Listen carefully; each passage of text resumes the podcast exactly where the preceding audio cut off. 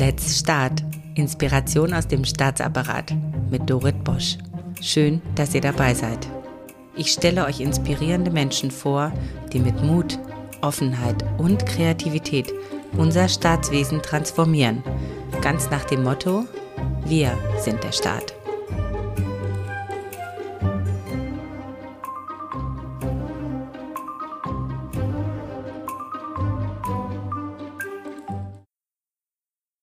Stefan Vera ist einer der gefragtesten Körpersprache-Experten.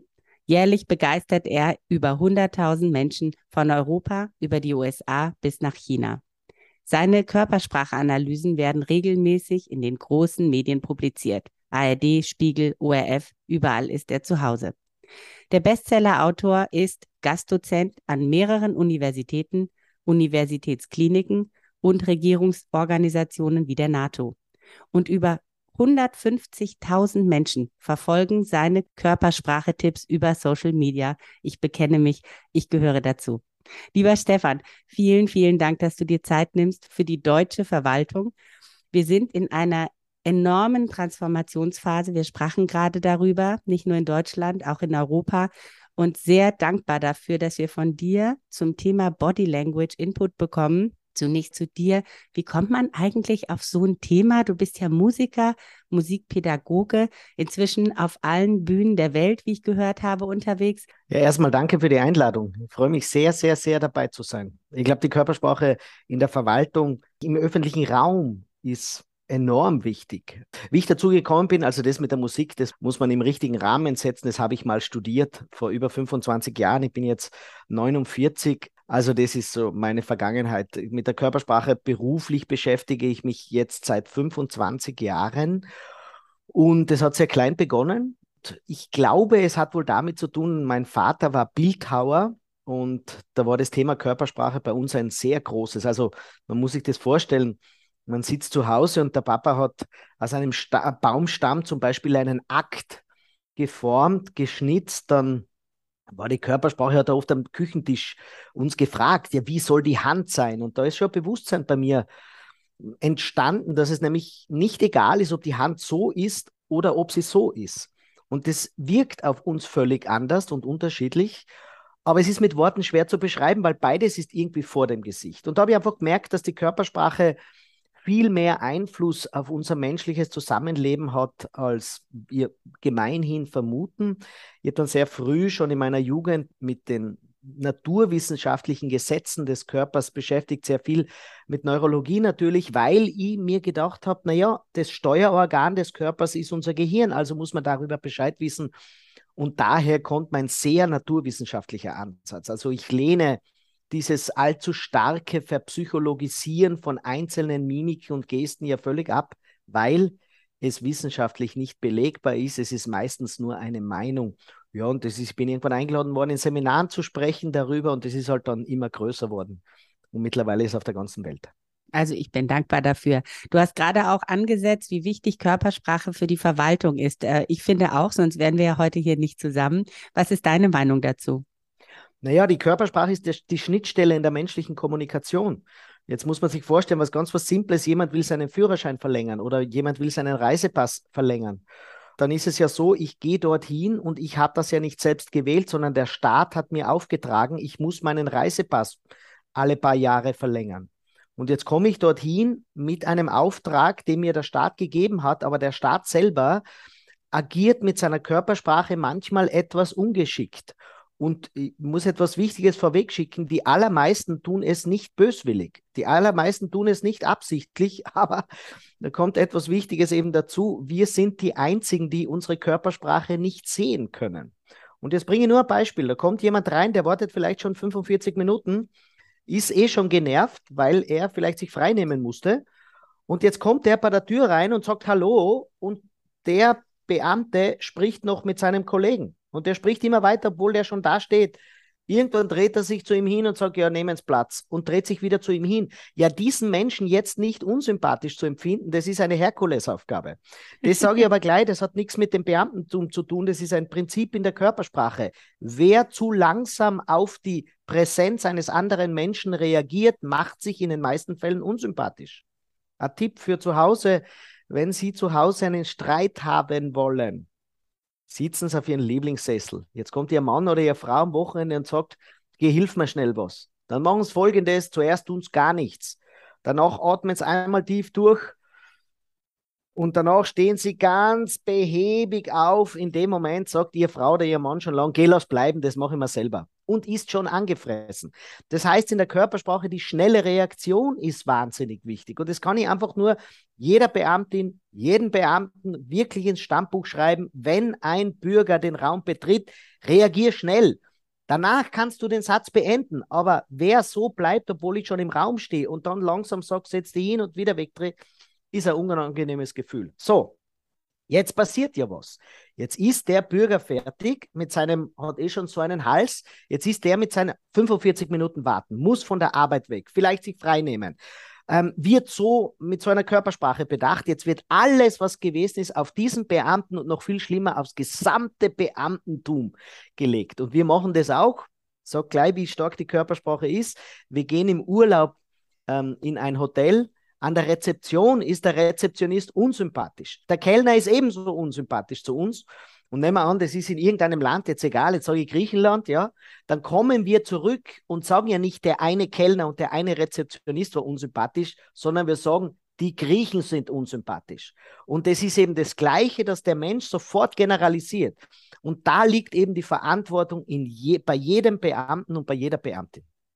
Das stimmt. Also wir sind ja, also jeder Einzelne ist Repräsentant für den gesamten Staat. Da hast du total recht. Und es ist tatsächlich sogar noch ein Zacken schärfer, weil wir, also in der Bundesverwaltung, wo ich jetzt herkomme mhm. und viele auch aus der Landesverwaltung, wir leben so in unserem eigenen Elfenbeinturm. Wir haben kaum Kontakt zu Bürgerinnen und Bürgern.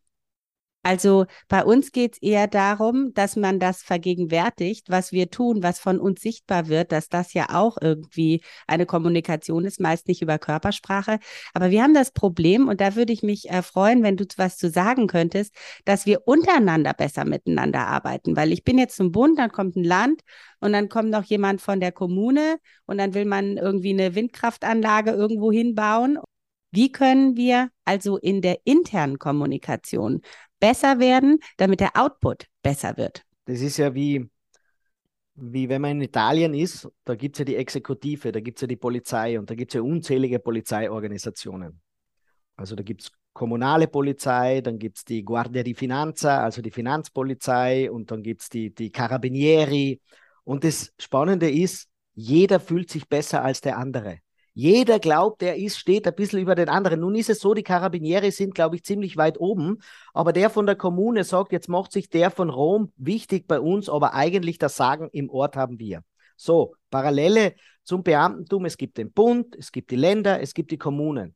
Und der eine meint immer, er, die anderen haben ein wenig weniger zu sagen bei ihm als er oder sie selber. Und das ist natürlich ein Mindset dann. Und da sind wir wieder beim Tempo. Jetzt bin ich in einer Kommune, und entscheide über einen Bauantrag. Kleinkraftwerk zum Beispiel, über irgendetwas, eine Zufahrtsstraße oder was auch immer. Und es ist vom Bund schon genehmigt worden. Jetzt sagt er, Moment, der Bund kann hier gar nichts. Hier machen zuerst einmal mich. Selbst wenn er es nicht kann, lasst er sich mit dem Beantworten der E-Mail einfach ein wenig mehr Zeit. Jetzt ist aber der oben im Bund und denkt sich, Moment, wir sind hier vom Bund, der seinerseits wiederum sagt. Und die antworten nicht sofort, wenn wir Piep sagen. Das heißt, diese kleinen Dinge, wo uns das Ego oft selber im Weg steht. Das ist etwas ganz Spannendes. Aber jetzt brich ich es runter, weil man ja sagt, das ist ja, was hat das mit Körpersprache zu tun? Das hat alles mit Körpersprache zu tun, weil es im Kleinen beginnt. Wir sind in einem Meeting, wir stellen uns das vor, da sind äh, Landes, äh, Landesbeamten, Kommunalbeamte und Bundesbeamte. Da würde das ganz genauso gehen. Und das heißt, dass zum Beispiel, was wir gesprochen haben, das langsame Reagieren auf den anderen ist immer ein Machtsignal da muss ich ein Beispiel bringen. Wenn Donald Trump mit jemandem spricht, dann schaut er den an. Wenn jetzt zeitlich von ihm etwas passiert, dann wendet sich Donald Trump natürlich auf die Seite, weil er wissen will, was los ist, aber er wendet sich sehr langsam und mit steifem Nacken diesen Menschen oder dieser Situation zu. Das kann man sehr oft sehen. Dieses langsame, dieses steife Zuwenden auf die Seite zum anderen signalisiert immer, Du bist nicht wichtig genug, als dass ich wumm, mich schnell zu dir hinwenden würde. Und das ist eine unangenehme Situation. Ich bringe jetzt wieder das Privatbeispiel. Nehmen wir an, als Frau ist man daheim, der Mann kommt am Abend nach Hause und der pfeffert ihr nur zwei Händen hin und sagt, geh, bügel mal noch die zwei Händen. Wenn die Frau jetzt hergeht, mit steifen Nacken sich ganz langsam zu ihm hinwendet und vielleicht noch eine Augenbraue hebt, dann weiß er ganz genau, ui, da habe ich jetzt etwas Unangenehmes gemacht. Das heißt, dieses wortlose Signalisieren, du bist mir unangenehm, Deine Aussage war mir jetzt unangenehm, basiert über die Körpersprache, niemals über die Worte selber und das wird oft übersehen. Also ich kann nur sagen, Leute, reagiert schnell und räumt euer Ego beiseite. Das ist ein totaler Eye-Opener für mich, äh, Stefan, dass du das jetzt sagst. In der Tat ist Geschwindigkeit ein Riesenproblem in der Verwaltung. Wir sind langsam in der Reaktion das soll irgendwie Professionalität, Souveränität vermitteln. Und tatsächlich, ich empfinde das genauso wie du, hätte das aber niemals so in Worte gefasst. Also das ist ein total großartiger Tipp von dir. Und du beschäftigst dich ja insgesamt mit den Mächtigen dieser Welt. Also ich liebe deinen Instagram-Account und da nimmst du sie immer alle auseinander und das schaue ich mir sehr gerne an. Und du hast jetzt auch ein Buch geschrieben mit Körpersprache an die Macht. Nun haben wir natürlich auch viel Macht im Staat. Was sind denn so die Keypoints, wenn ich beispielsweise in einem Meeting mich durchsetzen will? Also da muss man immer davor, vor dem Meeting schon beginnen. Es ist immer gefährlich, wenn man, man kennt die Situation, man sitzt im Meeting drinnen, ein wenig zurückgelehnt, vielleicht die Arme verschränkt und hört interessiert zu. Vielleicht hat man auch noch eine, was die Arme verschränkt, eine Hand vor den Mund oder ans Kinn gelegt und so hört man zu. Und plötzlich nach einer Stunde 30 hätte man gerne etwas dazu zu sagen. Und jetzt hätte man die Hand und würde gern was sagen und wundert sich, warum jetzt die Leute nicht plötzlich aufmerksam sind, wenn ich was sagen will. Und da muss ich sagen, der Mensch ist ein Rudeltier. Und wenn man das evolutionär, und so muss man es, betrachtet, entscheidet das Rudel ja nicht in der Sekunde immer, ob jemand relevant ist oder nicht, sondern das Rudel muss ja vorab entscheiden, wer in dieser Gruppe ist denn relevant und wer ist eher irrelevant. Warum? Wir können nämlich bei schnellen Entscheidungen, nehmen wir an, das Rudel ist 20 Leute, wir können doch nicht jeden Einzelnen überprüfen, wenn der Säbelzahntiger schon bei der Türe reinschaut. Das heißt, wir haben vorher schon entschieden, wenn es gefährlich wird, das ist derjenige oder diejenige, der folgen wir danach.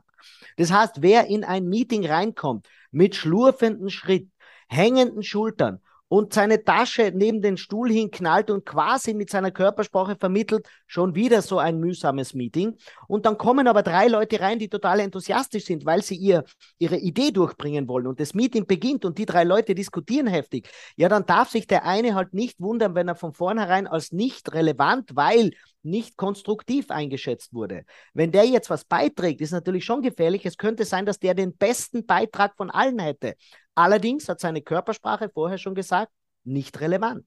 Das heißt, immer erst am Punkt anzusetzen, ich hätte gern Gehör, ist in vielen Fällen einfach zu wenig. Deswegen, übrigens, wichtiger, wichtiger Tipp, Brainstorming funktioniert nicht. Das Brainstorming, man kennt ja, man trifft sich und lässt die Ideen einfach dahin rauschen. Wer das genau beobachtet hat, weiß ganz genau, es reden immer die gleichen Personen. Weil eben, der, das, wir sind ein Rudelwesen, da gibt es die Lauten, da gibt es die, die sich produzieren, da gibt es die, die wirklich enthusiastisch sind und dann gibt es die Leisen. Viel besser nebenbei funktioniert, jeder wie, bekommt die Aufgabe, in das Meeting mit fünf Ideen reinzukommen und jeder darf seine fünf Ideen sagen. Da ist nämlich dann ausgeschaltet, dass der eine nicht, nicht gehört wird. Aber, das ist nur ein Nebensatz zum Brainstorming, ja. Das heißt, wenn du Gehör bekommen willst, das allererste ist, zeig dich relevant. Zeig dich relevant von Anfang an. Geh also nicht mit schlurfenden Schritten rein, sondern geh mit einem beschwingten Schritt in ein Meeting rein. Heb den Kopf ein wenig und schau nicht immer direkt vor dir auf die Füße, wenn du durch die Flure gehst. Das ist nämlich ein Signal, ich will mit euch nichts zu tun haben. Ich bin mit mir selber beschäftigt. Das kennt man, wenn man grübelt, wenn man traurig ist, schaut man sehr oft vor sich am Boden. Also heb den Kopf ein wenig. Wenn dir jemand entgegenkommt, grüß diesen Menschen und erwarte nicht, dass dir jeder sofort immer zurückgrüßt. Das ist ja oft das. Wir, wir denken, das ist toll, das mache ich jetzt. Jetzt grüßt mich jemand zweimal nicht zurück, dann denken wir uns, das funktioniert nicht, das lasse ich wieder.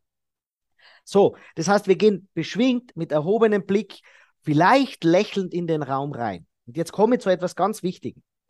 Ob du relevant bist oder nicht, entscheidet sich nicht nach deiner Kompetenz, sondern es entscheidet sich viel früher. Und zwar, im ersten Moment entscheidet nämlich unser Stammhirn. Und das Stammhirn entscheidet nur im Grunde, ähm, Fight or Flight, das haben wir schon, haben alle schon gehört, Kampf oder Flucht.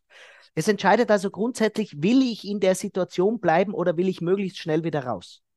Umgelegt auf die Kommunikation heißt das, will ich mit dir mehr Kommunikation oder will ich dich möglichst schnell wieder loswerden? Wenn ich also Gehör finden will, dann muss ich beim anderen das Gefühl auslösen, dass er mit mir mehr Kommunikation will und deswegen seid sympathische Menschen. Seid nicht kompetente Menschen, seid nicht mächtige Menschen, sondern erzeugt die Wirkung der Sympathie. Und wenn du nämlich sympathisch bist selbst wenn du dann nämlich ruhiger bist, wird es irgendwen in der Gruppe geben, der sagt, Moment, du bist zu ruhig, aber du hast immer tolle Ideen, magst du was sagen? Aber wenn der unsympathisch im ersten Moment war, weil schlurfend, weil hängender Kopf, weil hängende Mundwinkel, weil mich nicht zurückgrüßend, ja, mit dem, von dessen Meinung will ich doch gar nicht hören. Aber vielfach gehen wir davon aus, meine Kompetenz zählt nur. Und jetzt gehe ich rein mit erhobenem Kinn, breiter Brust, Mann und Frau und komme so mit ganz aufrechter, steifer Körpersprache dorthin in den Raum, weil ich denke, alle wollen meine Meinung hören. Nein, alle sind froh, wenn du wieder beim Raum draußen bist. Sei zuerst ein sympathischer Mensch und die Kompetenz brauchst du nur dann, wenn du deinen Punkt tatsächlich gerade sagst, also nicht davor.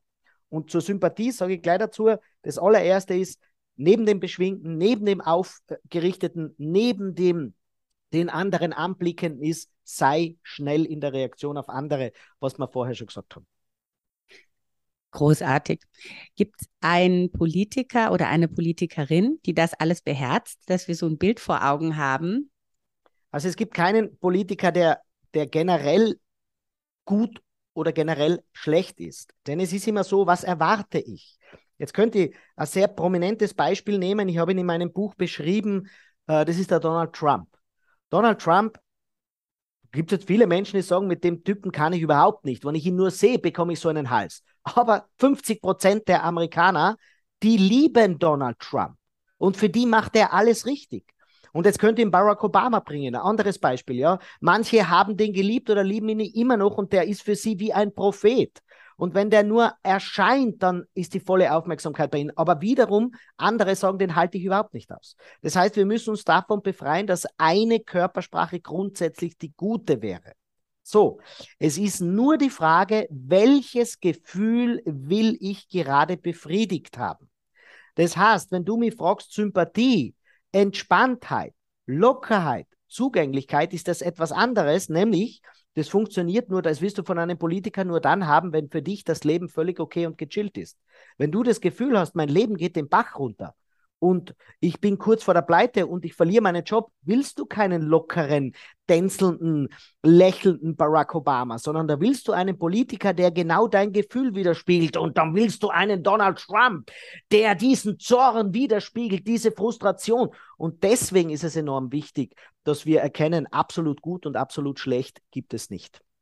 Das ist interessant, wie du das sagst, weil es ist oft so, wenn ich das jetzt auf die Verwaltung runterbreche, ist es wirklich oft so, dass beispielsweise ein ruhiger Ton, ein äh, besonderer Ton, ein kompetent wirkender Ton immer als ähm, positiv konnotiert wird und ähm, vielleicht so schnelle Bewegungen, schnelle Reaktionen als überengagiert beispielsweise. Mhm. Das mhm. ist, äh, also find, empfinde ich jedenfalls so gilt es da auch, die Perspektive zu verändern und zu sagen, was erfordert denn gerade die Reaktion, dass man auch eine größere Bandbreite hat an, an Reaktionen, weil dieses Bedächtige ist schon sehr präsent in der mhm. Verwaltung. Das andere kommt gar nicht vor und wird auch gar nicht gewertschätzt, weil du das eben mhm. sagtest, so in den Meetings. Das wird dann also, ah, was ist das denn jetzt so schnell und was ist denn mhm. jetzt hier eine, eine schnelle Idee? Das ist eher verstörend. Also, Dore, die bringt ein Beispiel aus dem Privatleben, das wird das alles beantworten nehmen wir an, du fährst mit dem Auto nach der Arbeit, fährst du mit dem Auto nach Hause. Und kurz bevor du daheim bist, fällt dir ein, oh, um Gottes Willen, ich habe den wichtigen Arzttermin vergessen. Du rennst in dein Haus rein, brüllst deinem Mann zu, gib mir schnell das Rezept, ich habe den wichtigen Arzttermin vergessen. Und dein Mann jetzt in Beamtenkörpersprache sagt, jetzt entspann dich mal, das werden wir schon richtig. In dem Moment schwebt dein Mann in Lebensgefahr, weil du dir denkst, hast du nicht kapiert, dass ich einen Stress habe? Wenn dein Mann klug wäre und du kommst bei der Tür rein und sagst, ah, ich habe den wichtigen Arzttermin, gib mir das Rezept schnell, Und dann wäre er klug, wenn, ah, genau der im Moment, ich suche die gleich das und reagiert nur schnell, dann hast du das Gefühl, ich habe den besten Mann der Welt. Also zu sagen, Beamtentum muss langsam und damit kompetent wirken, das hängt ja ganz davon ab. Jetzt stellen wir uns einmal vor, Entschuldigung, da ist jemand, der wartet 45 Minuten im Wartezimmer und der muss zurück in sein Büro oder die Mutter muss ihre Kinder vom Kindergarten abholen. Und sie sagt, Ernst, der Termin wäre schon 45 Minuten früher gewesen und ich bin jetzt total in Eile. So kommt die schon bei der Tür rein. Auch wenn sie es nicht sagt, wenn sie nur mit der Körpersprache signalisiert, ich habe schon eilig. Und die Beamtin denkt sich, alles mit der Ruhe. Wir machen das Schritt für Schritt. Dann kannst du dir vorstellen, wie es dieser Frau geht. Und jetzt muss man eins dazu sagen, als Beamtin und Beamter kann man ja die Prozesse nicht beschleunigen. Das heißt, die Prozesse sind ja so hinterlegt, wie sie eben sind. Aber es geht um das Gefühl, die Beamtin hat das Möglichste für mich getan und sie hat wertgeschätzt, dass ich Eile habe. Und genau wie der Hand beim Rezept, wie ich gesagt habe, erwarten wir manchmal einfach schnelle Bewegungen. Wenn die jetzt sagt, passen Sie auf, meine Kinder, ich muss in 15 Minuten meine Kinder holen und die reagiert, oh, mach die Kinder holen, wissen Sie was, dann machen wir es jetzt ganz schnell. Erstens brauchen wir das, zweitens brauchen wir das, drittens brauchen wir das. So geben Sie mir mal bitte Ihre Ausweis. Jetzt hat sie genau das Gleiche gemacht wie immer aber sie hat signalisiert, ich tue mein Bestes. Und das ist ein weit, weit besseres Gefühl. Jetzt geht die Bürgerin raus und sagt, ja, ich habe zwar warten müssen, aber die Beamtin, die war super, weil die hat sich wirklich dann beeilt. Obwohl der Prozess selber gar nicht schneller geht und wir brauchen das alle. So wie du von deinem Mann das Gefühl brauchst, der hat sich jetzt tatsächlich ins Zeug für dich geworfen, dass du pünktlich zum Arzt kommst. Also, liebe Beamtinnen, Beamte, über tut einmal dringend überprüfen, ob ihr nicht auch manchmal von anderen Leuten das Gefühl haben wollt, die reagieren jetzt schnell, die geben jetzt Gas extra für euch. Ja, ja, also diese Synchronizität zwischen dem Gefühl des einen und dem anderen, das schafft tatsächlich Verbindung. Das ist ein wirklich sehr guter Punkt. Es ist großartig, dass wir uns unterhalten. Jetzt habe ich noch eine Frage zum, zum Gendern, Männern und Frauen. Du bist ja gerade auf Tournee und du warst mhm. jetzt gerade in Berlin. Du kommst mhm. aber bald wieder. Also ich habe dich ja leider verpasst, aber beim nächsten Mal bin ich definitiv dabei. Die Frage ist, Männer und Frauen, wie unterscheiden die sich auch in der Körpersprache? Und im Beamtenumfeld ist es nach wie vor so, dass wir unglaublich viele Männer sind. Also gerade in Meetings sind Männer immer noch äh, sehr, sehr dominant. Und für Frauen ist es dann tatsächlich gar nicht so leicht, so dieses Sichtbarsein, weil sie eben oftmals immer noch alleine im Raum sind. Mhm. Also muss man grundsätzlich sagen, der Mensch unterscheidet sich in der Körpersprache, aber viel weniger, als wir eigentlich müssten. Das heißt, unsere Körper sind so ähnlich von Mann und Frau, dass es kein Körpersprache-Signal gibt, was der andere nicht auch machen könnte. Also die Frau kann am Tisch genauso mit der Faust hauen wie der Mann, aber sie tut es nicht. Die Frau könnte genauso steif dastehen wie ein Mann mit grimmigem Blick, aber sie tut es seltener. Und der Mann könnte genauso keck den Hintern ein wenig ausstellen, er könnte genauso keck lächeln und könnte genauso keck mit seinem, mit seinem, mit seinem Handgelenk wacheln ein wenig. Das könnte er auch tun, aber er tut es nicht. Das heißt, es hindert uns körperlich sehr, sehr wenig. Was uns aber hindert, ist das Bedürfnis, uns unterscheiden zu wollen. Aus mehreren Gründen. Das heißt, das erste ist mal, wir wollen bei der Partnersuche ja genau das sehen, was wir selber nicht sind. Weil sonst würden ja Frauen Frauen heiraten und Männer Männer heiraten, aber dann funktioniert das mit der Reproduktion, das heißt mit der Fortpflanzung ja nicht mehr. Das heißt, wir sind darauf getrimmt, genau nach jenen Körpersprache-Signalen Ausschau zu halten, die wir selber nicht sind. Das heißt, wer sich erfolgreich fortpflanzen will, deswegen sieht man ja in der Pubertät die deutlichen Unterschiede, zeigt eben ganz klar, zu welchem Geschlecht er oder sie sich zugehörig fühlt. Das heißt, ab der Pubertät versuchen die allermeisten Mädels unglaublich weiblich zu sein und die allermeisten Jungs unglaublich männlich. Und das trägt sich natürlich fort. Erster Punkt also die Fortpflanzung. Der zweite Punkt ist natürlich die Spezialisierung. Das heißt, wir Männer haben einen kleinen Unterschied, wir sind körperlich stärker und Frauen sind körperlich schwächer. Das heißt, die größte Gefahr geht immer noch von Männern aus. Ja, die meisten Gewalttaten sind von Männern und so weiter. Das war in der Evolution immer schon so. Frauen also, und jetzt komme ich zu einem wichtigen Punkt für Meetings, Frauen konnten sich, bevor es Polizei und so weiter gegeben hat, ja, müssen wir zurückgehen im Neandertal, die konnten sich nur insofern gegen gewalttätige Männer schützen, indem sie untereinander ganz stark zusammenhalten. Und das Netzwerken unter Frauen ist weit stärker wie unter Männern. Jetzt sagt man immer, die Männer halten zusammen. Nein, nein, Männer bauen Hierarchien. Das heißt, Männer ordnen sich hierarchisch ein. Deswegen ist ja so, wenn Männer zwei, dreimal gemeinsam auf ein Bier gehen, gibt es einen Obmann, einen Stellvertreter und einen Kassier. Ja? Das machen ja Frauen nicht. Und das verwechseln jetzt manchmal Frauen, das wäre ein Netzwerk. Nein, Zusammenhalt. Das ist unter Frauen viel stärker. Wenn ein Mann eine Frau beleidigt, halten die anderen Frauen zusammen. Wenn eine Frau einen Mann beleidigt, dann halten die Männer nicht zusammen. Das führt uns aber zu etwas. Das heißt, wenn man im Meeting ist und da sind drei Frauen und sieben Männer, also die Frauen weit in der Minderzahl, und eine Frau will etwas sagen, aber das wäre gegen eine andere Frau eine Meinung, hält sie sich wahrscheinlich zurück und sagt es vielleicht unter vier Augen. Und damit ist ihr Punkt nicht gehört worden. Der Mann, der ja viel weniger Bedürfnis hat, weil er sich nicht so schützen musste, der kann am Tisch schauen und sagen, was ist denn das wieder für blöde Aussage? Entschuldigung, sorry. Ich meine, ich weiß ja nicht, wie lange bist du jetzt schon im öffentlichen Dienst, aber so einen Vorschlag hätte ich doch nicht mal am Anfang gebracht. Das getraut er sich der Frau zu sagen. Die Frau aber ist völlig konsterniert, weil dieses Aggressive, dieses Direkte hätte sie in Gefahr gebracht. Wenn sie so aggressiv rausgeht, könnte nämlich sein, dass sie alleine dasteht.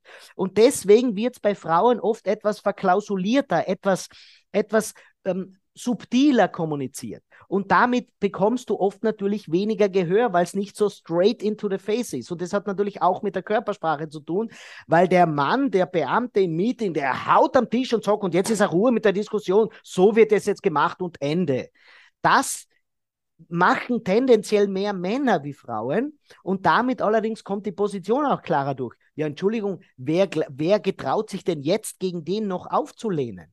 Das ist für Männer schon schwierig und für Frauen noch doppelt so schwierig. Das heißt, die Körpersprache ist, ist gewähltermaßen, evolutionär gewähltermaßen, etwas zurückhaltender, etwas verbindender unter Frauen, was natürlich in manchen Meetingsituationen ein dramatischer Nachteil ist.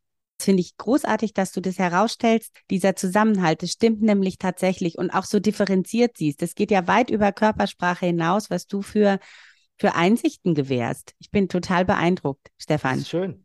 Darf ich und was dazu noch sagen? Sehr gerne. Ich glaube auch, und ich habe das, mein nächstes Buch kommt im nächsten Frühjahr raus und es wird heißen, Körpersprache gendert nicht, wo ich genau um, über dieses Thema schreiben werde. Und ich werde was sagen. Dieses Hierarchien bauen und dieses sehr prononcierte und manchmal auch brutale Kommunizieren, wie Männer machen. Also nicht körperlich brutal, körpersprachlich brutal. So am Tisch schauen und sagen, und das wird jetzt gemacht. Das brauchen wir schon, da hast du recht. Aber, und jetzt kommt ein großes Aber, nur in Notsituationen. Warum Männer in der Evolution so lange vorne waren, war dieses hierarchische Einordnen, ist enorm wichtig, wenn der Säbelzahntiger, das ist immer nur das Synonym für große Gefahr, ja, wenn der Säbelzahntiger ins Neandertaler Dorf gekommen ist, dann musste ganz klar sein, wer hat das Sagen, wem folgen wir nach. Da kannst du keinen Stuhlkreis machen, Räucherstäbchen anzünden und überlegen, naja, was ist deine Meinung dazu, was willst du machen? Das heißt, das hat den Vorteil gehabt. Aber, und da hast du vollkommen recht, wir wechseln ja immer weiter weg von einer körperlichen Gesellschaft zu einer Kommunikationsgesellschaft. Was meine ich damit? Körperliche Kraft wird nahezu niemals mehr gebraucht. Wir sind ja körperlich dermaßen unbenützt, wir Menschen, dass wir in ein Fitnesscenter gehen müssen, um freiwillig Gewichte zu heben, damit wir mit dem fertig werden, wofür unser Körper gebaut wurde. Ich meine, der Neandertaler hätte sich aufs, auf die Birne gegriffen, dass wir freiwillig Gewichte aufheben, weil der ohnehin schon genug tun musste. So, das heißt aber auch, jetzt kann ich natürlich sagen, wir bauen kein Haus mehr mit körperlicher Kraft. Es wird automatisch gemacht. Wir müssen kein Heizmaterialien mehr mit körperlicher Kraft. Ein Knopf auf den, auf den Thermostat reicht schon. Das heißt, wir brauchen niemals mehr oder fast nie mehr körperliche Kraft. Und was wir aber, das heißt, mit dem wirst du nicht mehr Alpha-Tier werden. Mit dem brutalen, mit dem Zeigen, ich bin der Stärkste. Ja, wir haben noch die Ansinnen, zum Beispiel beim Flirten ist es so, dass Frauen tatsächlich noch auf das reflektieren, ja. Aber insgesamt in der Kommunikation bin ich ganz bei dir, Wer feinfühliger kommuniziert, wer erkennt, wo Netzwerke sind, wer erkennt, wo Konflikte auftauchen, bevor sie noch auftauchen, der hat in der Kommunikation Vorteile und Frauen sind da etwas bevorteilt. Und zwar, sie mussten lernen, Körpersprache feinfühliger zu lesen, und zwar, weil sie die Kinder aufgebracht haben und heute auch noch zum bei weitem größten Teil machen. Das heißt, wenn das Baby, das noch nicht reden kann, ein Leiden hat, dann weint das Baby.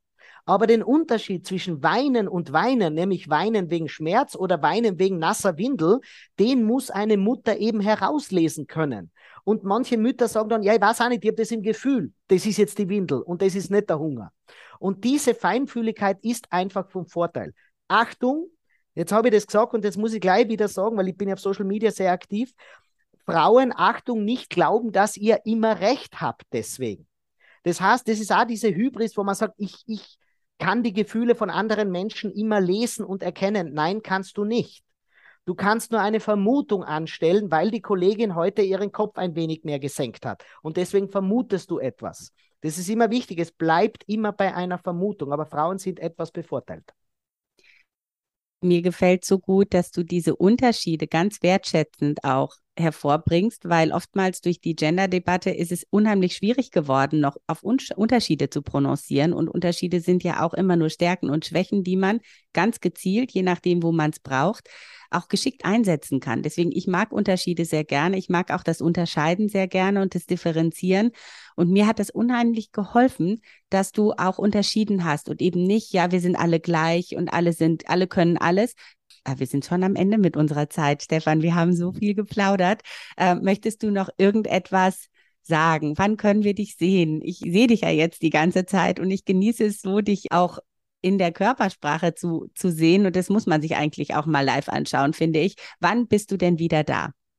Also ich bin live sehr viel unterwegs. Das habe ich während Corona gelernt. Körpersprache funktioniert über die Kamera nur sehr eingeschränkt. Und zwar das Lernen von Körpersprache. Ich kann nur empfehlen, kommt zu Seminaren vorbei. Immer wieder, zum Beispiel bin ich auch bei Gemeinden eingeladen, um die kommunalen Verwaltungen, auch die Landesverwaltungen, um denen einen halben Tag oder einen Tag in die Körpersprache einzuführen. Und das ist immer sehr, sehr lustig, sehr, sehr unterhaltsam, weil ich glaube, in der Fortbildung muss es so sein, am Ende so eines Seminars darf man nicht wissen, ob man mehr gelacht oder mehr gelernt hat. Und das, wenn das beschwingt, de, wenn der Tag beschwingt vorübergeht, dann geht man auch beschwingt in den Alltag wieder raus. Und das kann den Bürgerinnen und Bürgern nichts Besseres passieren, wenn da beschwingte Beamtin oder Beamter sitzt, beziehungsweise wenn die Kollegen untereinander plötzlich einen Spaß dabei haben und das mache ich sehr, sehr gern. Also wenn es irgendwo eine Gemeinde gibt, eine, eine, eine, eine Behörde gibt, ein, ein Büro gibt, das sagt, das wollen wir uns gemeinsam mal gönnen, dann schreibt es mal E-Mail. Und ansonsten bin ich sehr viel unterwegs. Geht auf meine Homepage stefanwerrer.com oder gebt es im Google ein, Stefan Körpersprache, dann kommt ihr gleich zu mir beziehungsweise auf Social Media, auf LinkedIn, auf Instagram, auf Facebook, auf Twitter, auf YouTube. Überall bin ich sehr, sehr aktiv. Das ist wirklich wahr. Und darüber bin ich auch sehr, sehr froh. und ich habe tatsächlich den Gedanken schon gehabt. Oh, jetzt fällt mir noch eine Frage ein. Ja. Den habe ich noch. Du, was hast du mit der NATO? Darfst du das überhaupt erzählen? Machst du ja, da sowas auch? So. Ja. Das finde ich Am so spannend. NATO Defense College in Rom. NATO Defense College in Rom, das ist die Uni der NATO. Ähm, da Beamtinnen, zum Beispiel Diplomatinnen sind dabei, ähm, genauso natürlich auch ja, Militärs ja. sind dabei. Und da geht es ganz einfach darum, die Körpersprache in Verhandlungen. Und ah. die, das große Erstaunen für mich war, da war auch immer das Gefühl, wir müssen möglichst hart sein, möglichst unnahbar sein, möglichst distanziert sein, dann werden wir gut verhandeln können. Da vergisst man völlig, wie unser Gehirn reagiert. Wir geben in den meisten Fällen am liebsten dann nach, wenn wir eine gewisse emotionale Beziehung zum anderen haben, wenn wir uns verstehen. Deswegen muss ich ja sagen, ist es im Beamtentum genauso wie in der Politik ehrlicherweise unglaublich gut, wenn sich die Koalitionsparteien gut verstehen und zwar egal, welche Koalition gerade ist. Wenn es da ständig ein Hickhack gibt und der eine meint, den anderen übertrumpfen zu müssen, passiert für uns Bürgerinnen und Bürger zu wenig. Und das habe ich denen vermittelt, wie man im entscheidenden Moment unglaublich nachdrücklich ist, aber grundsätzlich ein sympathischer und nahbarer Mensch ist. Und das ist immer, Achtung, nur über die Körpersprache. Weil ich kann mit meinen Worten immer sagen, ich bin ein sympathischer Mensch. Das könnte ich mit dem, aber wenn ich ein grimmiges Gesicht dabei habe, ist das nichts wert. Richtig. Also daran habe ich auch schon gedacht, dass wir uns wiedersehen müssen und zwar live. Ich finde das eine großartige Idee, dass du auch zu jemandem kommst und es hören hier auch tatsächlich sehr viele äh, Beamtinnen und Beamten, Soldatinnen und Soldaten hören hier zu. Also wirklich erreichst auch viele damit. Und vielen Dank, dass du dir die Zeit genommen hast, lieber Stefan. Und ähm, ja, auf bald. Danke dir. Jederzeit gerne wieder. Finde ich sehr wichtig und sehr toll. Du machst es sehr sympathisch. Super. Dankeschön. Danke. Und das war es bei Let's Start, Inspiration aus dem Staatsapparat mit Dorit Bosch. Schreibt mir gerne und abonniert diesen Kanal, damit ihr keine Folge verpasst. Let's Start. Viel Spaß bei der Umsetzung.